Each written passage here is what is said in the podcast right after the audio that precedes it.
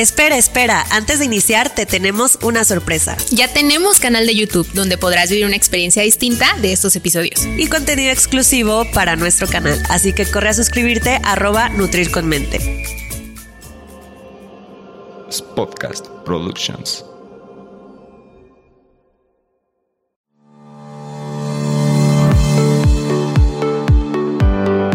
Hola, bienvenidos a Nutrir con Mente. Yo soy Rocío Castillo. Y yo Fernanda Calzada, dos amigas nutriólogas que quieren quitar toda esa información chatarra con la que día a día nos alimentan. Por eso hoy vamos a nutrir tu mente. Acompáñanos. Hey, ¿qué tal? Bienvenidos a un episodio más de Nutrir con Mente. Otro miércoles para nutrir, con, nutrir la mente con información muy valiosa, ¿no, amiga? Sí, aparte estamos súper emocionadas porque la invitada que tenemos ya tenemos varios años conociéndola porque fue nuestra profesora en la universidad y fue parte fundamental en nuestra formación como nutriólogas y estamos súper agradecidas de que haya aceptado la invitación porque de verdad aprendimos mucho de ella. Totalmente, creo que la palabra que yo usaría sería honradas, honradas de tener la presencia y como nosotras también aprendimos de ella, que queremos que todos ustedes que nos están escuchando y que se interesan por estos temas también aprendan de la mejor. Ella es eh, María del Carmen Ramírez Medel, es química farmacobióloga, egresada de la Universidad Michoacana de San Nicolás de Hidalgo, cuenta con una maestría en ciencias con especialidad en microbiología por el IPN, es candidata a doctora en ciencias con especialidad en biología celular por el CIMBESTAP IPN y es doctora en ciencias de la educación por la Universidad Contemporánea de las Américas. Bienvenida, Mari Carmen. Bueno, chicas, pues muy agradecida de estar con ustedes. Un gusto de volverlas a ver y pues todo nuevo para mí. Todo nuevo para mí con la tecnología, este, como que en un set aquí como nunca, antes, este, para mí estar con ustedes, pues qué padre, ¿no? Sí, la verdad. En, este, en esta nueva etapa de ustedes y pues muchas gracias por la invitación. Gracias por haberse acordado de, su maestra y me estoy muy contenta de estar con ustedes. gracias. gracias a ti. Estamos súper emocionados. Yo estoy temblando porque a ver si no me califica ahorita. a ver si no, te vuelve a reprobar. ok, bueno, no hemos dicho el tema y la verdad es que el tema en cuanto lo escuchen seguramente se van a interesar en él, ¿no? Así es, el tema es enfermedades y alimentos.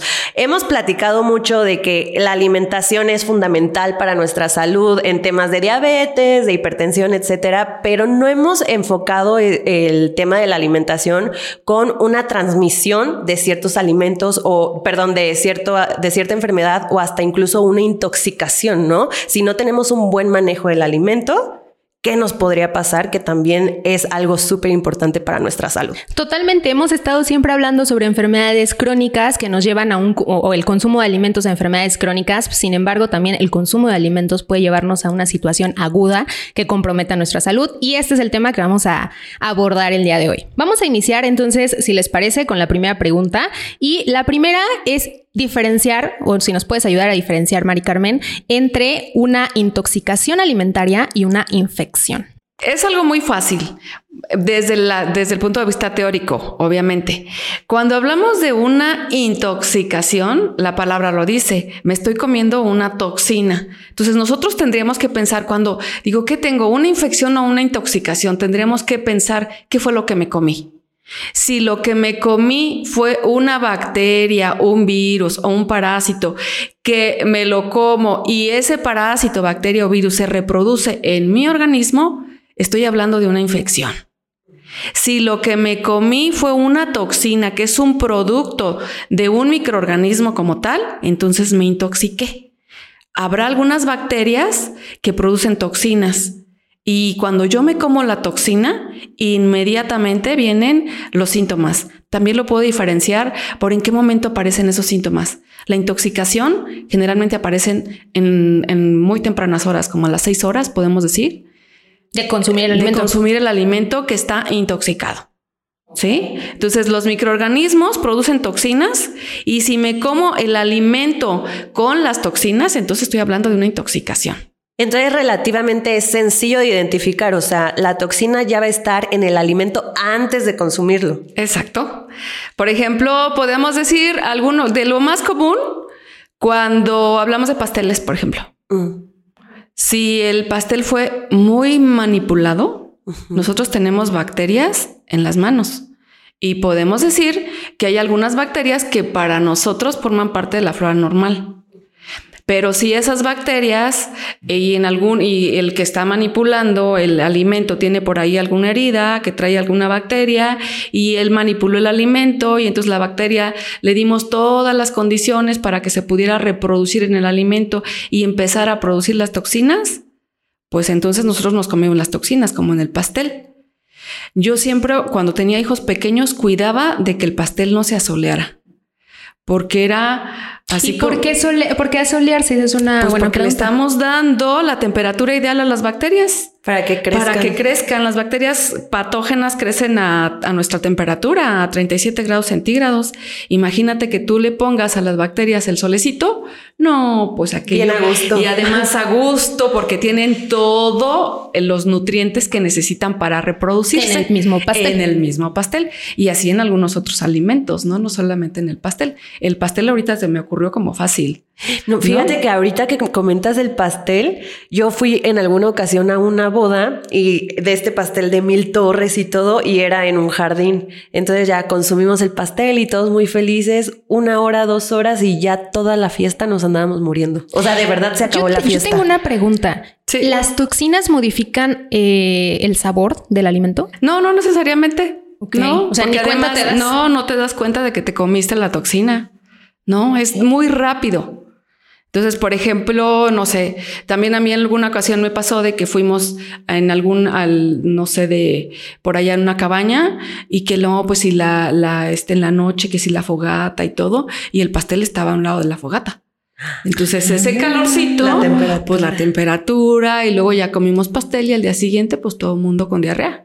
¿No por qué? Pues por las toxinas pero, pero es la, la intoxicación es como más rápido y, e inmediatamente pues te puedes, dices, sí, te da vómito, te da diarrea, pero pues puedes tener así como que si no fue tan grave, pues con que estés ahí tomando tu suero, tu suerito oral y todo ya, ya le hiciste. Y supongo que los síntomas, bueno, no sé, Ay, es que me vas a regañar porque hace como 10 años que me. No, como 5. no, no, sí, pero 10. Ay, no. No, no, chicos, porque luego van a sacar las cuentas. Ah, sí, no, no, no. Okay. Hace dos años, este, ya hasta se me olvidó la pregunta. Ah, sí, el, los síntomas van a depender de cuántas toxinas consumimos o con una sola toxina o con una pequeña porción del alimento. No, sí depende de la cantidad de toxina. Claro que depende. Acuérdense que por ahí hablábamos de, de, de una, para que te puedas, este, digamos, si hablamos también de infección, hay una triada que decíamos, ¿de qué depende de que aparezca la infección o la intoxicación? De las características del huésped. Si yo soy alguien muy sano, es difícil, ¿no? Soy sano, pero además, si es muy poca o mucha la cantidad, también influye. ¿Y qué más? El ambiente. Entonces, por ejemplo, si ahorita ya hablamos de que ah, el pastel le dio todo y si yo soy una persona que no me alimento muy bien, que soy una inmunodeprimida, pero además comí muchas toxinas, pues obviamente me va a ir súper mal. ¿Por qué decimos, por qué yo me enfermo y por qué el otro no si comimos lo mismo y a él no le fue mal? Pues porque seguramente o él está más sano que yo, sus defensas son mejores que las mías o comió menos que yo.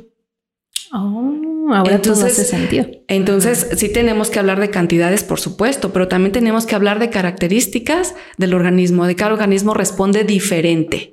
Y es muy clásico que en familia digamos, no, X alimento no fue porque todos comimos, ¿no? Exacto. Y a mí se me hizo daño y a ti no. Sí, es cierto. Y sí, pudo haber sido eso. Claro, pero hablamos de organismos diferentes. Tu inmunidad es diferente a la mía, mi respuesta es diferente a la, a la tuya. Entonces, cuando yo, por ejemplo, vengo de un lugar muy pequeño, de una zona que cuando yo era chica, pues era rural. Entonces yo tuve contacto con infinidad de cosas y podemos decir que mi inmunidad es mucho mejor. A, un, a una niña que es de una zona urbana que no tuvo contacto con bacterias, ni tierra, ni nada de eso, pues por supuesto que, yo le gano. Sí, claro. Para que vean que es bien importante que dejen a los niños un rato jugar en el piso. Por No, supuesto. porque luego Sí. vemos ahí como que los ponen en una burbuja y están afectando hasta su vida adulta, la inmunidad.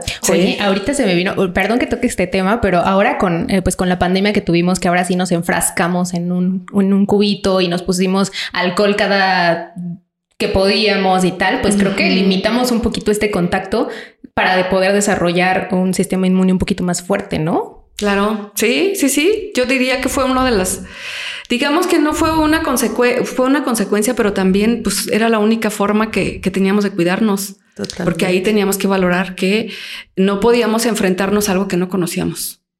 Y justamente los niños COVID o los bebés COVID, que son estos bebés que Son muy nacieron bebés en- muy cuidados. muy cuidados. Ajá. A ver cómo les va en el futuro también en a ellos. años. Sí. Ah, me voy a regresar tantito Sí. a la pregunta de los signos, bueno, de los síntomas, ¿no? ¿Cuál es la diferencia o son iguales entre una infección y una intoxicación? No, bueno, podemos decir que algunos sí se comparten. Por ejemplo, podemos hablar de que en una intoxicación pues tenemos diarrea, tenemos vómito, el dolor del estómago como tipo calambre, pero también cuando hablamos de infecciones podríamos hablar también de diarreas, de vómitos, a veces de temperatura. Entonces, también ahí el médico tiene que hacer una buena exploración, sobre todo la, la historia clínica de qué fue lo que comiste y toda esa historia, pues le va a ayudar al médico a saber si se trata de una intoxicación o una, o una infección. Que las infecciones, pues ya este, son, digamos, tienen un periodo de, de incubación mucho más largo. Porque se acuerdan que comentábamos eh, la infección la va a ocasionar el microorganismo cuando se instala en mi organismo. Si hablamos de bacterias, pues pudiera ser hasta, no sé, unas 72 horas. Pero si hablamos, por ejemplo, de parásitos, los parásitos pueden tener hasta semanas de periodos de incubación. Ok. El Sí. periodo de incubación es sin los síntomas, ¿verdad? Sí, en lo que el parásito llega, por ejemplo, si hablamos de algún parásito, el parásito llega, se instala, empieza a desarrollar su ciclo de vida y entonces empiezan los síntomas, entonces podemos hablar de periodos de incubación muy largos. Sí, o sea, en lo que saca las maletas, dobla la ropa, se instala Claro, me bien. instalo y hago lo de las mías y entonces ya aparecen los síntomas. A diferencia de la intoxicación que sí es este más de manera más temprana. Y entonces, eh, una intoxicación, aparte de que se presenta en menor tiempo, dura menos tiempo Deslimitada, ajá. y la, la infección dura, supongo que más tiempo. Sí, O- ahí sí tendríamos que hablar. Por ejemplo, el ¿De médico tendría tipo? que valorar este, si en una intoxicación tendría que dar el ant- un antibiótico o en una infección sí, forzosamente se tendría que dar un tratamiento, ¿no? Si le mandan a hacer algún estudio de laboratorio y si demuestran que ahí está la bacteria, pues habrá que dar un tratamiento. Sí. Ok, perfecto. Bueno, pues tenemos aquí de, de nuestras clases, nos acordamos de algunas, de algunos microorganismos específicos que causan ciertas enfermedades que nos gustaría que la gente que nos está escuchando conociera. Y este, vamos a empezar con la primera, que es la salmonela. ¿Qué nos puedes contar de, de esta? Bueno, la salmonela es una bacteria, bueno, no hablamos de como cosas muy particulares, ¿verdad? Entonces podemos decir que es una bacteria gram negativa, que podemos adquirirla pues directamente de, de persona, de persona a persona, pero también a partir de animales. Entonces, eh, de persona a persona, ¿por qué? Pues por el manipuleo de, de este, de cuando las personas van al baño y no se lavan las manos y luego Ok. manipulo el alimento. Entonces, de ahí puedo decir que se acuerdan de que había las famosas salmonelosis y, y entonces de ahí puede venir, pero también podemos este, hablar, por ejemplo, del pollo. Eh, podemos también eh, buscar salmonela cuando no se lava bien el pollo. Entonces, también podremos hablar de, animales, ¿no? Pero siempre que hablamos de bacterias, siempre tenemos que tratar de em, tratar de, de- de cocer bien la carne y de lavarnos las manos, de evitar esta contaminación cruzada cuando estamos este, haciendo de comer. ¿A qué le llamo contaminación cruzada? A que si yo llego de- del mercado y empiezo a, no sé, esto voy a hacer una ensalada. Ay, entonces empiezo con la ensalada y luego la misma tablita la voy a utilizar para partir la carne. Mm, no, pues ahí ya no. Entonces tengo que utilizar mis tablitas para la carne, mis tablitas para la ensalada y estarme lavando constantemente las manos. Eso es bien importante. Sí, porque justo tal vez nos podemos enfocar en las tablitas, pero ¿de qué te sirve que cambien las tablitas si tomaste eh, el pollo y después tomaste la lechuga? ¿no? Exacto. Y Entonces- luego cuando nosotros vemos, por ejemplo, si vas al mercado y lo observas, los que venden el pollo, híjole, o sea, tienen un trapo que generalmente sí. limpian todo con ese trapo. Y entonces le quitan todo al pollo y le meten el trapo a la panza del pollo para limpiarle todo y así te lo llevas a tu casa. Y entonces nosotros llegamos y no lo lavamos y ya lo congelamos y luego que lo sacas y lo vuelves a congelar y lo, entonces también hay que tener mucho cuidado con eso. Pausa, nos ayudarías muchísimo suscribiéndote a nuestro canal de YouTube y compartiéndolo. Para que así más personas puedan nutrir su mente. Continuamos. Me acabo de, acabo de recordar, Sí, acabo de recordar las clases, las clases De de, que nos- nos mandó al súper y al mercado. Eh, No, ¿No? espera, del- trauma que, que tuvimos durante la materia que nos daba Mari Carmen, Sí. de no querer comer pollo, de no querer comer carne por esta situación y de lavarse todo el tiempo las manos y cocinar lo más higiénicamente posible. Esperemos que este episodio les sirva también para que ustedes Sí. hagan esa reflexión. Pero justamente esto del trapo, desde las clases que tuvimos, a mí me causa un chorro de conflicto y también no sé si ustedes se han fijado de que les reciben el dinero así. O sea, no, sí. no, no, yo digo, ay, no, ya me voy a Y además, pues todas las bacterias, ¿no? Que lleva el dinero Sí. y van de mano a mano. Y entonces ahora con nosotros del COVID, pues ya aprendimos muchas cosas. Pero aquí lo importante, pues es que nosotros lleguemos, lavemos nuestro pollo y si no lo vamos a cocinar inmediatamente, pues hay que refrigerarlo. Y si no lo va a hacer, pues no se lo voy a cocinar dentro de tres días, pues entonces mejor lo congelo. Ajá. ¿Y hay alguna situación especial? Porque siempre que hablamos de salmonela, al menos yo, como que viene a mi mente el pollo. ¿Por qué, por qué específicamente en el pollo? Porque el, po- podemos decir que la salmonela también se puede encontrar en la parte de, de- de la gallina, lo que le llaman la cloaca del, del- del pollo, de la, ¿Qué de la gallina. Por donde sale el, el- el huevo. Ah, no sé exactamente. Yo no sé anatomía y fisiología de la gallina, pero creo que La por ahí, puede encontrarse por ahí este. en- Ok, entonces también el huevo. principalmente. ¿O no? Pues no, no necesariamente, fíjate, yo no, no. Solo es no como en el, es en, que- en el pollo, en el pollo. Sí. Ok. Y pero también en algunos animales, este, en- como en, pues, en la vaca, creo que también, sí. Y la salmonela solamente causa salmonelosis. Perdón si mi pregunta es muy. Depende de, de las especies. Ajá. Por ejemplo, si hablamos, tenemos las que más, eh, de- las que más conocemos es las famosas salmonella tifi y la enteritidis, ¿no? Que también eh, enteritidis podemos hablar más como de una infección de, digamos que diarrea y cosas así de como un poco más leve. Y cuando hablamos de salmonella tifi, de, de tifi o la famosa fiebre tifoidea, Que ya estamos hablando de cuando la bacteria llega a torrente sanguíneo. Es decir, nosotros nos comimos este, la, la salmonela y, y eso sí puede transmitirse de humano a humano. ¿Por qué? Pues porque la salmonela la traemos en sangre y podemos en, el- en las heces, cuando vamos al, al baño no se lavan las manos y entonces contaminamos los alimentos y podemos ahí ser portadores de salmonela. Entonces, la cuando hablamos de fiebre tifoidea, eh, sí podemos hablar de que la bacteria llega a torrente sanguíneo y puede estar ahí durante mucho tiempo. Entonces, por eso es que luego se- algunos pacientes tienen fiebre, aparte del dolor de estómago, el dolor de cabeza, la fiebre en algunas ocasiones puede ser nada más en la tarde. Y en algunos pacientes también pueden tener algunas ronchitas, sobre todo en el, en el tronco, de color rosado. Pero eso es solamente en algunos pacientes.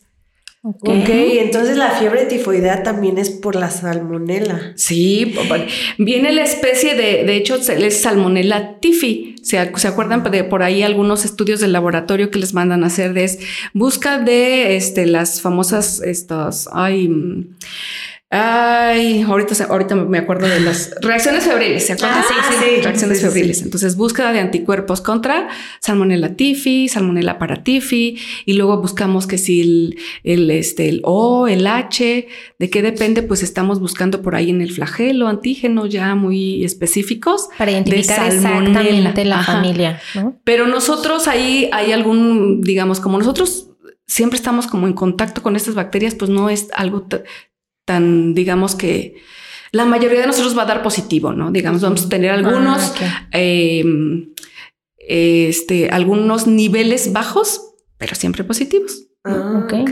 Ajá. Justamente ahorita que platicamos esto de la fiebre tifoidea, recuerdo que, según yo, tuvo que haber sido en clases, vimos el caso de una señora que se llamaba María, que le nombraron Sí, María Tifi, ¿no? ajá, sí, Porque sí. creo ¿Cómo que fue en, Nueva Sí. York o algo así. De, según de- yo fue en clases o no sé de dónde lo saqué. Sí, sí, sí, que fue él, pues precisamente que ella había contaminado a muchas personas, bueno, había infectado a muchas personas porque ella era portadora de salmonela. Y entonces como no, como com- era prepara, ella preparaba alimentos y pues Sí. mucha gente pues fue positiva precisamente porque ella este, preparaba los alimentos. Sí. Pero está muy Pero interesante entonces esa historia. Depende mucho pues de la, de la especie, ¿no? Acuérdense Sí. que salmonella estamos hablando del género y podemos hablar de muchas, este, de varias especies, pero bueno, las que más nosotros podemos hablar es enteritidis y las, la famosa salmonella tifi, Tifi. que ocasiona la salmonelosis o la fiebre, famosísima fiebre tifoidea. Tifoidea. Ok, Ujú. ok. Bueno, vamos con el, con el siguiente, ¿no? El siguiente sería el botulismo. Ah, botulismo. Ese me, me acuerdo que era mi favorito de la carrera. no sé por qué, o sea, me gustaba mucho estudiarlo, no, no que me fuera ahí a enfermar o algo, pero Me gustaba mucho enfermarme de botulismo. me encantaba. poco común el botulismo, Sí, pero, pero importante, ¿no? Importante, Ajá. sí. Bueno, el botulismo es producido por una bacteria que se llama Clostridium botulinum. Clostridium es un género de bacterias anaerobias, es decir, que crecen en ausencia de oxígeno. Por eso es que se asocia más, por ejemplo, cuando hablamos de alimentos enlatados y cosas así. Sí, ¿Por, estudié. por qué? Pues porque ahí hay ausencia de oxígeno. Entonces no es tan común, Ajá. pero Clostridium botulinum eh, produce toxinas precisamente cuando el alimento se llega a contaminar y que este, sobre todo en las en, en latas donde o donde haya digamos ausencia de oxígeno aunque no sea digamos no, no puede ser cero no si con bajas concentraciones de oxígeno se puede dar la, la esta pues esta digamos reproducción de la bacteria y entonces se producen toxinas. En el caso de, de Clostridium este de botulinum produce una toxina, una neurotoxina que lo que hace es que si nosotros ahí sí nos, nos comemos la toxina y lo que hace es eh, causa una flacidez a nivel de músculos. Acuérdense que nosotros tenemos siempre el, el, digamos, el músculo se contrae y lo que hace esta toxina es que evita la contracción muscular. Entonces el, el, paciente siempre está como en estado como letárgico, sin, contra, sin, sin esta contracción muscular. Entonces pues tiene dificultad desde para tragar, se le cierran los ojos. ¿Por qué? Pues porque no hay esta contractura muscular y puede morir también, pues de que no hay es, esta contracción hasta para la respiración, ¿no? Nosotros necesitamos la contractura para poder respirar de manera. ¿Y el corazón? Ajá, el corazón, todo, ajá. ¿Y cómo es que se contamina una lata? Por el ¿Cómo? manipuleo también. También. Ajá. O sea, por no Porque lavarla clostru, bien, Clostridium o... produce esporas y recordemos que las esporas es muy fácil que se puedan este, diseminar. Okay. Entonces, por una falta también de, de higiene al, al, estar... Al envasar, Al envasar, ¿no? sí, puede ser. Ajá. ¿Es más fácil que una lata con alguna bolladura pueda presentar algo así o nada que ver? Pues mira, la, la, realmente la bolladura ya no tendría nada que ver si el alimento está contaminado. Ok. Ajá. Ajá. Entonces, sí, porque es el momento del envasado. Del, del envasado. Ajá. Ajá. Si el alimento está contaminado, pues el alimento va a estar todo el lote contaminado. Entonces, pero sí se, sí se recomienda que si tú ves una lata que está dañada, pues eh, mejor no hay que este, consumir. consumir. Y sobre todo si, si ves una lata que, que, está, por ejemplo, las latas siempre deben estar tapaditas y sin cero aire, ¿no? Y si la, si observas que la, la, la lata está como un poquito inflada, arriba, inflada, pues quiere decir que ahí hay producción de bacterias. Entonces, mejor le dejamos okay. ahí, ¿no? O sea, de nada ayudaría lavar bien la lata de no, afuera, ni nada. No, Esta no, es parte no, interna. No, porque Clostridium es una bacteria anaerobia y ya la, esta, estas condiciones ya se los dimos con un alimento enlatado. O sea, uh -huh. que si yo me llevo a enfermar de algo así, Es culpa de la es culpa industria, de la industria, ¿no? ¿no? O Sí, sea, ahí sí que, se de mete que en un le- problema. por ahí falló algo de, de la industria. Por eso es que a veces en los, en los lugares, en las industrias donde hay producción de alimentos, no es tan fácil que dejen a, los, a, a las personas que vayamos a observar, a los estudiantes. Ay, sí, voy a visitar.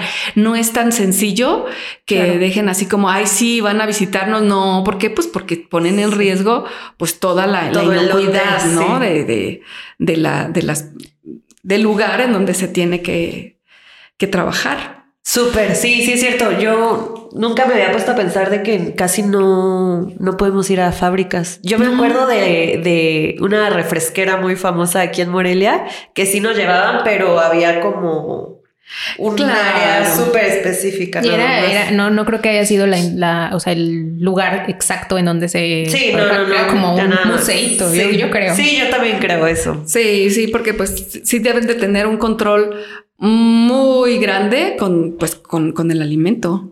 Y acuérdense, porque en todos los lugares vamos a encontrar bacterias. Sí. En todos.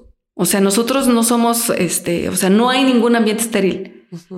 Pues por eso las, lo- los, El este, vientre materno tampoco, ¿verdad? No, ahora se sabe que no. Por eso los indicadores de los alimentos, ¿no? Cuando hacemos algunas pruebas para saber inocuidad alimentaria, pues no es que los vamos a encontrar estériles, es que vamos a encontrar bacterias que cumplen con una norma, pero que nos dicen qué Claro. probabilidades hay de encontrar una bacteria patógena, porque bacterias las vamos a encontrar siempre. Solo el que la cantidad no, no repercuta en la Exacto. O salud. que no sea una bacteria que pueda causar alguna Exacto, enfermedad. porque las bacterias van a estar presentes. Sí, para que no les tengan miedo, solo, Es solo precaución, ¿no? solo precaución y ya y consumirlas en las cantidades adecuadas.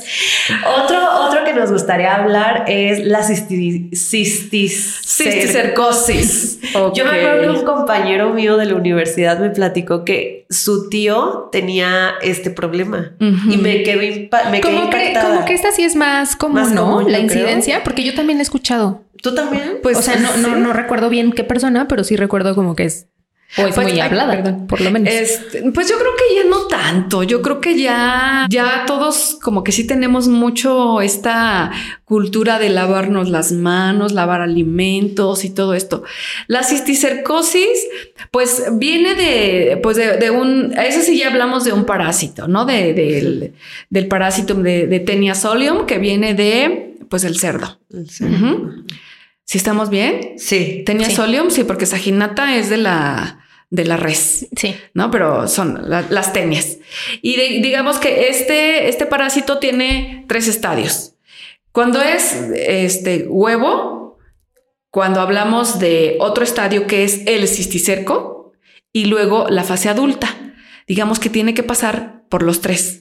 El huevecillo, luego crece, se convierte en, en este en cisticerco y luego ese cisticerco se va a convertir en algún momento en la fase adulta, que sería el gusano que todo el mundo conocemos Ah, como un exacto. gusano plano de, de muchos, muchos, muchos metros, ¿no? Que se aloja en Que se el aloja en el intestino. ya sea del cerdo o del humano. ¿De qué depende? De la fase que nosotros nos comamos. Ajá. Por ejemplo, si yo me como los huevecillos de, del, del, este, de, del parásito, la fase adulta, el gusano plano, plano. Yo me como los huevecillos. Cuando el huevecillo llega a mi intestino, este va a pasar a esta fase de cisticerco. Esa es la fase grave. ¿Por qué? Porque entonces el cisticerco puede migrar a donde se le pegue la gana. Puede migrar y quedarse, digamos, de, forma subcutánea en el lugar que quiera, en algún músculo, y ahí no va a hacer daño. Pero cuando llega y le gusta migrar hacia el cerebro y, se aloja en el cerebro, pues eso sí ocasiona pues más daño, ¿no? Finalmente nuestra mm, respuesta inmune va a ser lo que tiene que hacer, que es contrarrestar, que es calcificarlo. Pero ahí depende de la zona donde se alojó, que es, que es el daño que va a causar. Y podemos tener a pacientes con convulsiones, podemos tener a pacientes con muchos dolores de cabeza, o podemos tener a pacientes que ahí te, se alejó el cisticerco, ahí se quedó, Sí. se calcificó y no pasó absolutamente nada. O, o, pacientes que dicen, ay, es que este, yo recuerdo a una alumna que me decía, yo me di cuenta que tenía cisticercos porque hacía la tarea hincada. Me ponía a escribir en la cama y yo me di cuenta que alguna vez me, me, me molestaba algo en mis rodillas y tenía algunos cisticercos ahí. Digo, este, sus ¿Moviéndose o? No, pues ahí estaban alojados y pues a ella le molestaba la fase esta del, de, del parásito y ya se los quitaron y ya no pasó nada. Hay Sí. ciertas zonas donde sí se pueden quitar. Sí. Porque Sí, supongo que en el cerebro va a ser muy No, complejo. ahí dejamos que, que la, que la respuesta inmune haga lo que tenga que hacer, que es generalmente los calcifica. Ajá. Llegan los neutrófilos y hacen lo que tienen que hacer y luego ya llega to- toda la respuesta, se calcifica y no pasa nada. Ahí sí, lo- solamente los médicos lo que hacen es pues dar un poco de antiinflamatorios para evitar pues esto de, de, este, la respuesta, para evitar esta respuesta, porque siempre va- nosotros vamos a responder con inflamación. Y, do- y la inflamación Y la dolor. inflamación es lo que va a causar, pues también a nosotros mucho problema, ¿no? Entonces, generalmente dan antiinflamatorios para ir nivelando un poco la respuesta inmune también. Entonces lo, pe- lo peligroso es consumir el huevecillo. el huevecillo, cuando estamos hablando de cisticercosis. Ajá. Ajá. Pero yo puedo consumir el cisticerco. Es decir, el cerdo se comió los huevecillos y el cerdo entonces tiene cisticercosis. Si estamos de acuerdo. Sí. Y entonces decíamos que el cisticerco puede migrar a donde quiera y puede migrar pues a los a- a- al músculo y en el en el puerco luego al cisticerco le gusta la lengua, por eso es que luego al, al puerco le le este le le mm, digamos revisan la lengua que no haya cisticerco. Nosotros podemos consumir la carne con cisticerco. Y ese cisticerco cuando llega al organismo, ahí se libera en el, en el, este, en el intestino y eso es lo que va a dar origen al adulto, a la fase adulta. Entonces se libera el cisticerco, este, se genera la cabecita de la fase adulta y ahí empieza el crecimiento de todo el, el gusano plano, largo, largo, largo, largo. Entonces nosotros nos podemos enfermar de cisticercosis cuando comemos los huevecillos de- del parásito, pero también nos podemos enfermar de, de- podemos tener la fase adulta de- del, del parásito cuando nos comemos el cisticerco. Entonces, por eso es que la- yo creo que la gente le tiene como, como mucho miedo a la carne de puerco. Yo siempre me he Por preguntado. razón. ¿eh? ¿Por qué, por, qué, por qué la gente le tiene tanto terror a la... Ah, es que no, cano- no como carne de puerco. Y digo, ¿por qué? No sé, nutriólogas, ustedes me dicen, ¿tiene algo de malo la carne de puerco? No. No, Nutricionalmente no. nutricionalmente no, pero todo el mundo le tiene como su respeto. Su respeto. Y yo creo que viene de ahí, porque mucho tiempo, pues eh, el cisticerco, o sea, la carne venía contam- contaminada con cisticercos. Entonces ahora ya no, nosotros nos podemos asegurar de que la carne no tenga cisticercos. Claro que sí, cociéndola bien. Si el puerco tiene cisticercosis y nosotros no nos dimos cuenta, pues Bien la cocido. cocemos bien, no va a pasar absolutamente nada. Lo mismo con teniasaginata, ¿no? Que viene de, de, de la res y, y que es exactamente el mismo ciclo, solamente en, en- en la res. res, pero este, la podemos cocer bien y no pasa absolutamente nada. Pero entonces me surgió una duda. ¿Los huevecillos, dónde los consumimos? No era el que podía ser en verduras porque el agua, no, no, no, estoy Sí, los huevecillos en dónde, de dónde vienen. Vienen del, son arrojados del adulto, de que una persona tiene el, el, digamos, el, el parásito adulto en su intestino. Y esta persona puede a- a, este, arrojar los huevecillos o, o los que le llaman los proglótidos, que son los fragmentos del parásito como tal. Entonces, esto puede contaminar el agua y nosotros podemos este, tomar agua contaminada. De ahí que también por mucho tiempo las fresas se asociaban también mucho a la cisticercosis. Es cierto. ¿Por qué? Porque las fresas decían es que las fresas las riegan con aguas negras. Eran aguas contaminadas. Ajá. Con las heces de los cerdos o las heces del humano. Y entonces si nosotros nos comemos los huevecillos del parásito, obviamente pues nos vamos a, a este, a, vamos a tener el riesgo de en algún momento adquirir cisticercosis. Sí, el Claro. riesgo más fuerte, ¿no? Que decías Claro. huevecillo y empieza. El cisticerco y dices, bueno, si se queda el cisticerco por ahí en algún músculo donde no me haga daño, ya pues la está hice. bien. Ajá. Pero si se va al cerebro y Ahí si se problemas. allá y pues sí, ahí tenemos problemas. ¿no? Ok. Pero bueno, se, limi- se, se resume todo en cocer bien la carne. En de cocer bien la carne y en lavarme bien las manos. Las- En eso se resume todo. Ok. O sea, si yo tengo una buena higiene, pues no pasa absolutamente Claro. nada. Ajá. Y en el caso de las fresas, ya yo bien asustada porque me gustan mucho. ya me acordé porque sí me gustaba mucho la materia, pero me traumó. Sí. Es lo que yo decía. Este, en las fresas, actualmente se sigue viendo esto. No, no, Ah, porque ya ah. se ha regulado mucho. De Ah, hecho, si bueno. ustedes cuando compran sus fresas, les dice, dice regado con agua de agua de pozo profundo. Ah, sí, sí, he Sí, visto es eso. cierto, como Sí. asegurándose de que no son regadas con aguas negras, Negras. vaya, o Ok. aguas de, o sea, cuando dice, y todo ahí tiene la ley, regado con agua de, de pozo profundo. Pero bueno, para nosotros asegurarnos, pues siempre hay que desinfectar. Desinfectar. Sí, Ajá. claro. Nunca está de más. Y cuando vayan al mercado y dicen, prueba, prueba la fresa, está muy dulce. No.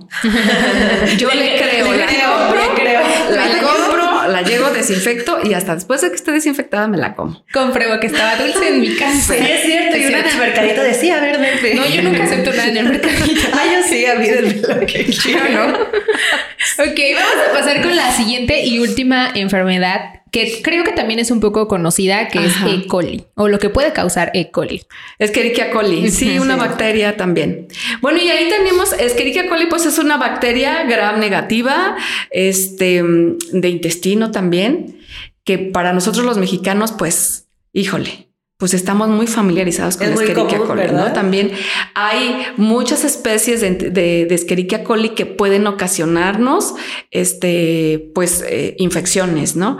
Podemos hablar de Escherichia coli mm, enteropatógena, enterohemorrágica. Ay, ¿qué otras? Hay otras dos que ahorita ya, ya ven, ya hasta se me olvidaron. Ajá, enterotoxiquénica, dependiendo de la especie. Y bueno, nosotros, como buenos este, comedores de tacos y cosas de esas, pues no nos pasa absolutamente nada. Está muy asociada a la famosa dia- diarrea del viajero, porque los, lo- todos los extranjeros que vienen, ellos no están acostumbrados a nosotros, a todo lo que nosotros comemos. Para, Escherichia coli está en todos los lugares mm, de nosotros sabidos y por haber. Por haber.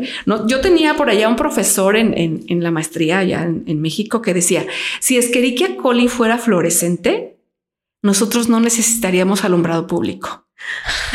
O sea, Escherichia coli está en todos los lugares. O sea, en, en primera, pues es una, es una bacteria de nuestro intestino. Y eh, obviamente cuando estamos muy acostumbrados a eso y, y asociada a la fama, los, los gringos, por eso decíamos que, pues pobrecitos, ¿no? O sea, se vienen y lo primero que comen son tacos en la calle y se enferman de diarrea Sí, y generalmente es Escherichia coli. Y, y también a nosotras, a, a- a las mujeres, nos puede dar también algunas otras infecciones, como por ejemplo las infecciones urinarias también. Eso es importante.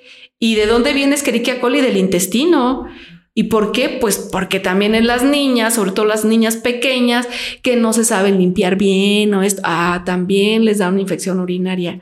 Pero Escherichia coli es de lo más común que, que este, en, en- en nuestro, en nuestra población en México, eh, las, las diarreas por infecciones por Escherichia coli son muy comunes, Qué asociadas también a la, pues, a la falta de higiene en los alimentos. Dices, ¿de dónde? ¿Cómo llegó Escherichia coli a- al alimento? Por ejemplo, ahorita en febrero o en estos días que hemos tenido mucho viento, Ujú. o sea, es clásico del polvo. Y dices, ¿y el dónde? Que- imagínense la cantidad de bacterias que lleva el polvo. No solamente nos comemos Escherichia coli, nos comemos todos los parásitos de, de la popó del perro, de, o sea, Sí, de todo. todo nos comemos. Sumándole a que hace un poquito de calor. Exacto. Wow.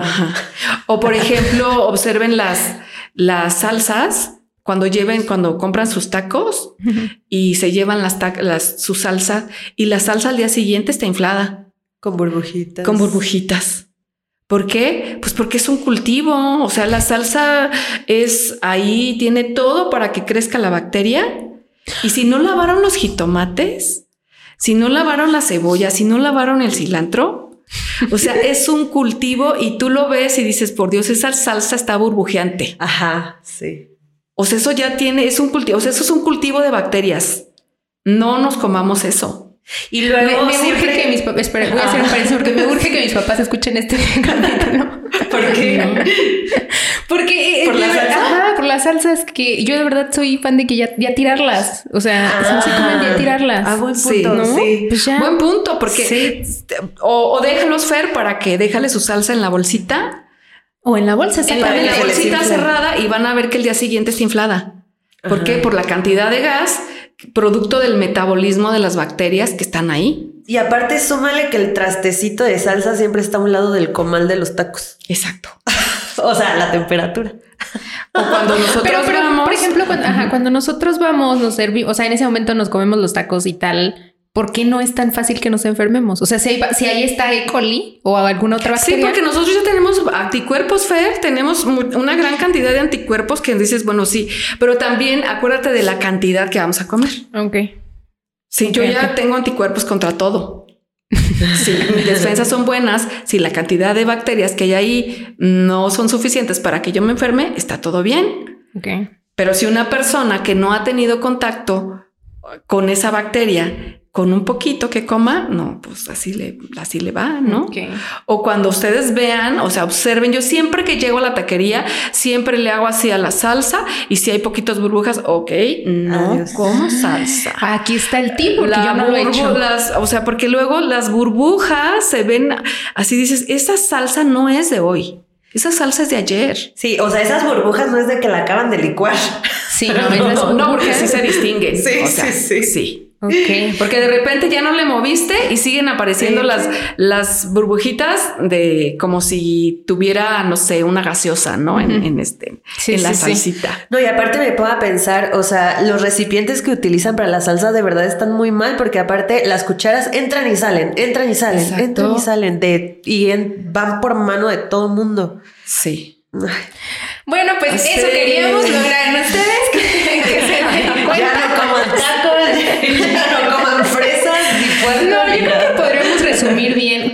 manejo de los alimentos va a hacer toda la diferencia. Y para esto, justamente el episodio que tenemos el próximo miércoles, vamos a hablar de esto para saber cómo podemos prevenir eh, estas enfermedades. Que justamente como comentaba Mari Carmen, creo que la pandemia nos hizo reflexionar demasiado sobre la higiene de las manos, ¿no? Porque ahí era algo muchísimo más evidente, pero realmente este tipo de técnicas de higiene siempre deben de existir en todo momento, pandemia o no pandemia. Exacto. Entonces, pues sí, ahí hay que resumir en que siempre la higiene es lo más importante. En el lugar en donde comas, siempre hay que llegar, lavarse las manos. Y si no nos, yo sí recomiendo, si el lugar en donde yo veo desde que, híjole, veo que no está un lugar adecuado, yo no, porque acuérdense que no solamente son las bacterias de las que hablamos aquí, podemos hablar también de bacterias que son de, de otro tipo de, de- de parásitos que, que se transmiten a través de las pulgas de la rata, por ejemplo. Y entonces, cuando hablamos de lugares en donde eh, nosotros vemos que están sucios, que podemos, que eh, mejor decimos, no aquí, No, gracias. aquí no, aquí no, gracias, ¿no? De hecho, vi, no recuerdo dónde vi, justamente ahora que fue la pandemia, que todos los meseros, las pre- personas que preparaban alimentos, etc- etcétera, tenían que utilizar cubrebocas. Eso o debe de ser. Ya que se les quede por siempre. Yo Ajá, también soy pero a lo que iba es que disminuyó considerablemente justamente este tipo de enfermedades de con- por, Claro. por tema de alimentos. Sí. Yo saben que nunca como los pasteles estos que están muy de moda. No sé cómo se le llama esto que es. De fondant. Ah, ajá. Que es como durito. Si se fijan, es algo muy manipulable. Sí, pues Sí, se toca con las es algo plastilina. muy manipulable. Y yo cuando veo al señor este que hace los pasteles en la televisión, que tiene un programa especial. Ah, Sí. Cake Boss, este. Buddy. Ah. Y no, y no se ponen cubrebocas y lo pintan y lo manipulan todas las veces. Yo digo, es que no me voy a comer eso. Jamás me comería eso. Y traen el bigotito por acá. Exacto. Sí. sí, sí, Oye, sí. sí, es cierto. Oye, no me había puesto total razón. Sí. Bueno, pues otro tip más que pueden agregar a la Nada lista. de fondant. Oye, la verdad es que, ay, yo amo estos temas. Yo podría estar tres horas hablando de esto. Sí, sí, sí, lo O sea, sabemos. entre mi sonrisa me agarro de la silla, ya no quiero comer tacos, pero me encanta. Pero bueno, ya el tiempo lo tenemos limitado. No sé si gustas agregar algo más, eh, Mari Carmen, que, necesitan saber los que nos están escuchando. No, pues creo que quedó todo claro y pues un gusto, chicas, de estar con ustedes, de volverlas a ver. El gusto fue nuestro Sí, totalmente. sí, De totalmente. verdad, agradecemos mucho que nos hayas podido acompañar, que nos hayas regalado un poquito de tu tiempo y estoy segura de que este episodio va a ser de gran información para todos los que nos escuchan. Sí, ya todos van a estar igual que nosotros con la cara de lo de las ratas. Y ya vamos a traumar a todos, porque aquí o todos coludos o todos rabones, como dicen. ¿Verdad, productor? Pues bueno, hasta aquí el episodio del día de hoy y por lo pronto el próximo miércoles vamos a hablar todavía más de este tema para saber cómo prevenir y qué cuidados necesitamos tener específicamente para combatir estas enfermedades. Sí, manejando adecuadamente los alimentos. Mari Carmen, muchas gracias. Nos dio mucho gusto volverte a ver y esperemos que no sea la última vez que te tengamos de invitada aquí. Claro que no. Ojalá que me vuelvan a invitar. con Obvio que. Claro que sí. Pues bueno, hasta el próximo miércoles. Nos vemos el próximo miércoles. Bye bye. Adiós. Gracias por quedarte hasta el final. Si te gustó este episodio, no olvides compartirlo con quienes creas que les pueda servir. Y de paso, no olvides seguirnos en Instagram. Nos encuentras como arroba Nutrir con Mente. Y si nos estás escuchando en Spotify, no olvides seguirnos para no perderte de nuestros nuevos episodios. Y de paso, Regálanos tu calificación. Nos escuchamos en el siguiente episodio. Bye bye. adiós.